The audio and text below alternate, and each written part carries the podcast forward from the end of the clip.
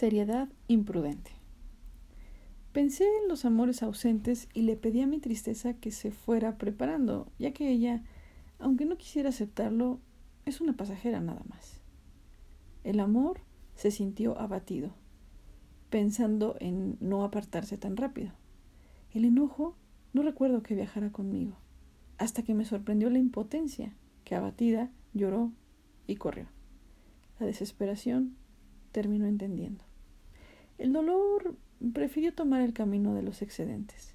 Repito, repito que la ira se ha sentado a observarme, y viéndola a los ojos, he sabido que el aire que me vuelve a la vida se sigue pareciendo a una mujer. La primera vez que la vi, no pude más que admirarme del asombro que me provocó su inusitada presencia. En el proceso pude comprender muchas cosas, pero inmediatamente supe que estas mujeres así llegan, les falta delicadeza para presentarse, que cuando suponen hacerlo se muestran con tanta imprudencia que me cuesta creer en su obstinada seriedad. Su inseguridad, su silencio, me hicieron regresar una y otra vez a ella.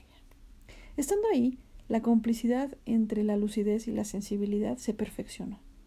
No habrá más actitud repetida ante una mujer que la arrogancia. Es la única que juega a existir sin estar confundir, a, a ilusionar, a coincidir, a atormentar. Supongo que lo que se avecina junto a ella es tempestuoso.